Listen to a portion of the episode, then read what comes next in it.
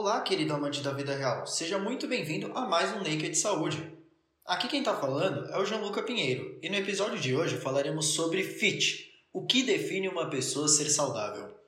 Você sabe o mínimo de tempo de atividade física recomendada para se fazer por semana? E seus hábitos de higiene do sono estão em dia? Bom, nesse episódio eu convidei a Rafaela Sinisgali para falar sobre esses e outros assuntos relacionados à saúde, então vem com a gente! Está começando mais um episódio do Nakedcast, o podcast da marca Naked Nuts feito para amantes da vida real que buscam informação de qualidade de forma leve, didática e objetiva. Espero que goste! Olá, querido amante da vida real, seja muito bem-vindo. Bom, para a gente poder começar esse episódio, Rafa, você pode se apresentar para a gente? Então vamos lá, meu nome é Rafaela Sinesgali, eu sou médica do esporte pela Unifesp e triatleta. É um imenso prazer estar, tá, estar tá falando aqui com vocês nesse podcast que eu particularmente sou fã. Para a gente poder começar, né, para a gente poder se nortear, seria legal a gente definir o termo saúde. Como você define saúde para você? É, eu defi vou aproveitar a classificação da OMS, né, Organização Mundial de Saúde, porque vai muito de acordo com aquilo que eu acredito também. Então, ter saúde é muito além de não ter doença. Ter saúde é o, com, o completo bem-estar físico, mental e social. Tem alguns pontos que têm que estar alinhados e otimizados para a gente poder falar que aquele indivíduo tem saúde, não simplesmente o fato dele não estar doente. Né? Poxa, eu acho que isso, acho que isso é mais do que interessante, porque tem muito profissional que acha que é só levar em conta a questão da ausência de doenças ou até o próprio público, né? Você chega para alguém na pessoa, ah, como está de saúde? Ah, tô bem, não tô doente, não tô com gripe, não tô com nada. É muito mais que isso. É a questão física, como você falou, a mental, a social, e esse relacionamento social influencia bastante, né? Com certeza. Isso daí é um dos pilares chaves. E quanto a essa questão, né, se a gente fosse avaliar, porque, por exemplo, para a gente avaliar se o indivíduo está com algum tipo de doença, algum tipo de patologia que a gente precisa cuidar, que exames que você costuma levar em consideração e esses dados em si, você acha que eles só são suficientes quando a gente está falando nesse quesito? Então, eu vou falar um pouco do ponto de vista como médica do esporte, que é a minha área. Então, quando o indivíduo me procura, seja porque ele quer começar a fazer uma atividade física, seja porque ele quer melhorar a performance esportiva, ou seja lá qual for o motivo, a primeira coisa que eu faço é avaliar a saúde do indivíduo como um todo ver se ele está com saúde e como que a gente pode otimizar isso. Então, em um primeiro contato com o paciente, alguns exames são solicitados. É claro que isso é muito individualizado, vai depender da história clínica da pessoa, se ela tem alguma comorbidade, né, alguma doença, histórico familiar, histórico pessoal. De acordo com isso, com essas individualidades, alguns exames extras podem ser solicitados mas de uma forma geral, eu costumo avaliar como médica do esporte é um exame laboratorial de sangue geral, com exames hormonais, perfil lipídico, né, glicemia, alguns exames gerais mesmo de sangue, exames cardiológicos. De uma forma geral, isso daí é o suficiente. Lógico que vai depender também da idade do indivíduo, alguns outros exames podem ser solicitados mas via, via de regra, indivíduo jovem, sem comorbidade, acaba girando mais em torno disso. E aí também, se for um atleta de alto rendimento, tem outros exames que a gente acaba lançando mão. Mas no geral é isso. Outra coisa que é interessante a gente falar é que não basta a gente pegar esses exames e simplesmente ver se, se eles estão dentro dos valores de referência do laboratório. Quando a gente olha valores de referência, vão do zero ao 100, a margem é extremamente ampla. Então a gente sempre tem que estar tá visando ali o ideal, valores ótimos. Com certeza, eu acho que uma coisa também importante ser avaliada, como você mencionou, é esse histórico, né? Porque muitas vezes você pega um exame cru, você vai ter aquele valor daquele exame. Poxa, às vezes está dentro desse parâmetro de referência, mas Será que em relação ao exame anterior, será que aumentou? Será que diminuiu? Como é que está sendo o histórico né, desse paciente?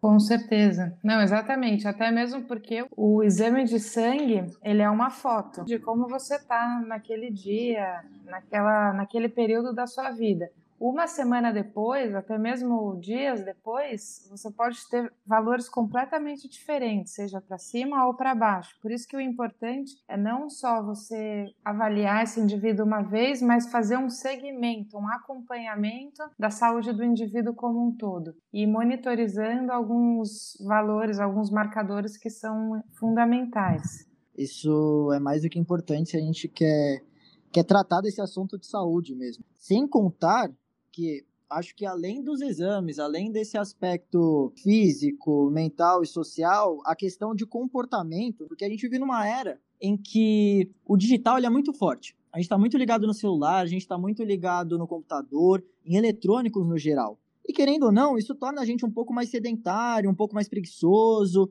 A maioria dos jovens, principalmente da minha idade, poucos são aqueles com quem eu consigo dizer que, se precisarem praticar atividade física, né? Na verdade, se precisarem, não, todos precisam.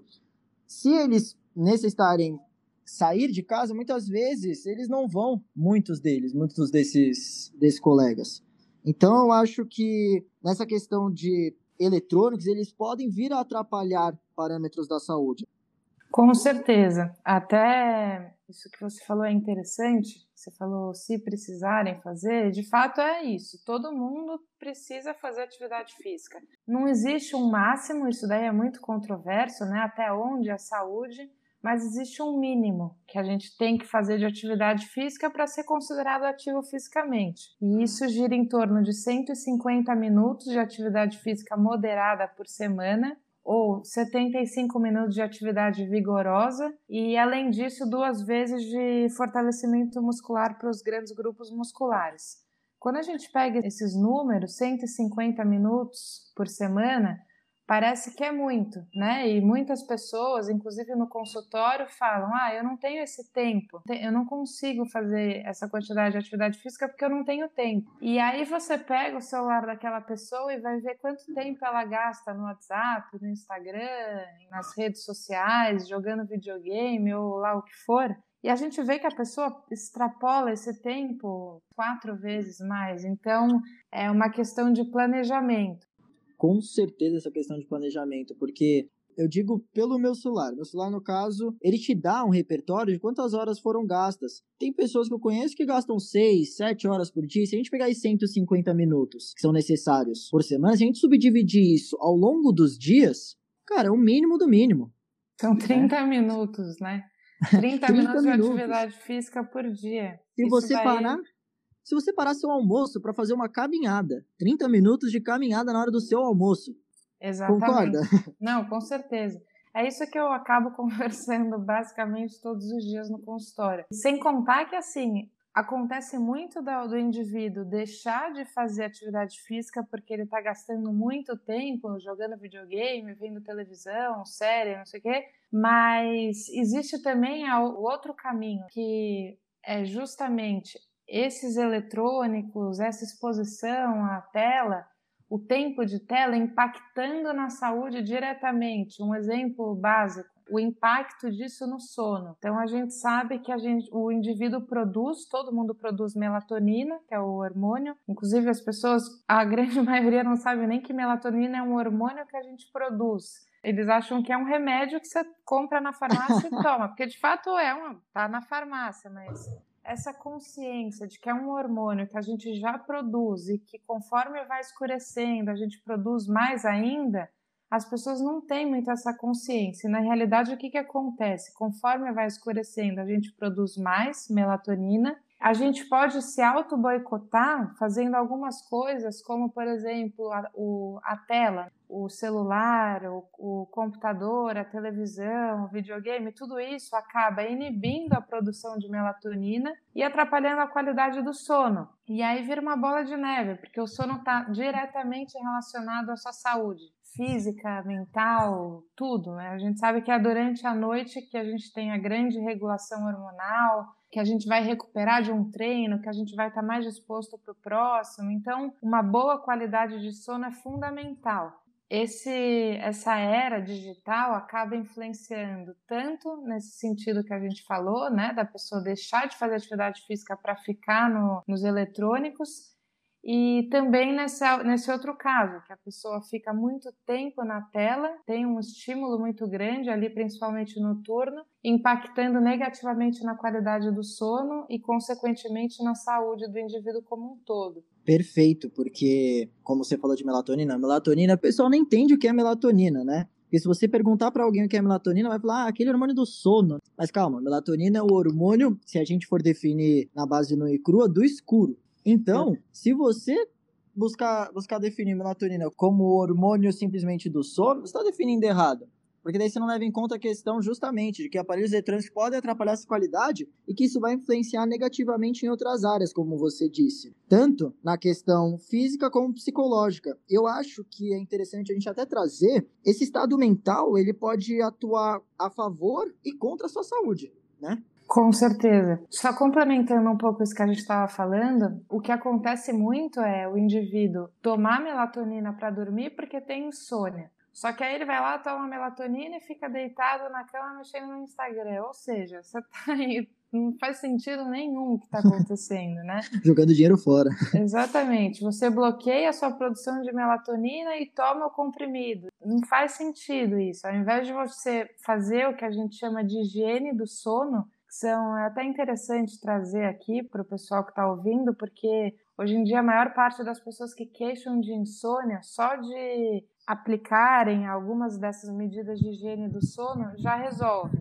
Então, o que, seriam essas medidas de higiene do sono? Seria basicamente uma hora antes daquele horário que você pretende estar dormindo. Então, por exemplo, eu quero estar dormindo às 10 horas. A partir das 9, já deixar o celular de canto, já diminuir o tempo de exposição à tela, o computador, televisão, mesmo que seja um filme mais tranquilo, porque isso tudo vai interferir no seu sono. Evitar comer e já ir deitar logo na sequência, do mesmo jeito que evitar ir dormir com fome evitar tomar muita água à noite, porque isso vai interferir uma vez que você vai ficar acordando à noite para ir no banheiro. Evidentemente, evitar ir dormir também com a bexiga cheia.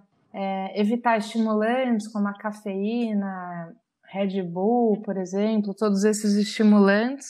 A questão do treino também pode interferir. Então, fazer, evitar fazer atividade física muito, muito próximo do horário de dormir fazer você associar a cama para dormir, uhum. então evitar levar trabalho, evitar comer na cama, deixar o quarto escuro, silencioso, todas essas luzes de TV, tentar evitar ao máximo, deixar a temperatura do quarto adequada, então nem muito frio, nem muito quente. É, o ideal é você ler alguma coisa antes de dormir, mas também algo que não te estimule muito é, de preferência algo que não seja relacionado ao trabalho, uma leitura mais leve, assim. Tomar cuidado com aqueles dramas impactantes. Exatamente. E basicamente isso. E o principal, o celular, né? Que é o maior vilão ali, que mais vai atrapalhar. Esse, esse é o mais difícil, né? É, é o, exato. É o maior vício da maioria da população, diria eu. Exatamente eu acho que é interessante de cada indivíduo que estiver ouvindo esse cast agora aplicar, né? Porque é melhorar a qualidade de vida. Com você certeza. melhorando a sua, você também melhora do entorno, justamente pela questão social, né? Exato. O que você faz influencia outros também a fazerem. Bom, Rafa, eu acho isso muito legal e antes da gente encerrar, ia ser interessante se você pudesse passar um direcionamento tanto para mim quanto para todos que chegarem a ouvir esse podcast. Boa, então vamos lá. É, o que eu costumo sempre falar é que a, a saúde está tá baseada em um tripé, né? Então, sono, alimentação e atividade física regular. Então, falando bem rápido, o sono ele tem que ser adequado tanto em quantidade como em qualidade. Então, em quantidade seria em torno de 7 a 9 horas por noite em qualidade aquele sono reparador, e aí voltam aquelas minhas dicas de higiene de sono, essas medidas podem ser incorporadas por qualquer um que está ouvindo aqui. Em relação à alimentação, tem que ser uma alimentação variada, balanceada e adequada também, tanto em quantidade como em qualidade, tem que atingir todos os macro e micronutrientes, né, as vitaminas e minerais e os macronutrientes, então tem que ser adequado à quantidade de proteína, carboidratos e gorduras. E a quantidade tem que ser suficiente para tudo aquilo que você faz ao longo do seu dia. E além disso, atividade física regular, seguindo aquele mínimo que eu falei no começo, que seriam 150 minutos de atividade física moderada ou 75 minutos de atividade vigorosa, além dos dois dias de fortalecimento geral para os grandes grupos musculares. Isso daí é o mínimo. E outras coisas que são muito bem-vindas é o gerenciamento de estresse, manter uma saúde mental, né? E acho que no geral é isso. É bastante, é complexo. Cada dentro de cada um desses pilares que eu citei tem um mundo, mas em linhas gerais é isso. Em cada pilar que você citou tem um mundo, mas é para isso que pessoas como você e muitos outros profissionais estão aqui para auxiliar a gente nesse caminho, não é mesmo? Com certeza. Bom, muito obrigado, Rafa, pela sua presença. Obrigado por todo esse conhecimento que você passou. É uma pessoa que eu admiro de verdade. Espero te ver por aqui mais vezes, né? Ah, vai ser o maior prazer. Pode contar sempre comigo. Então, Obrigada perfeito. mais uma vez pelo convite e é isso aí.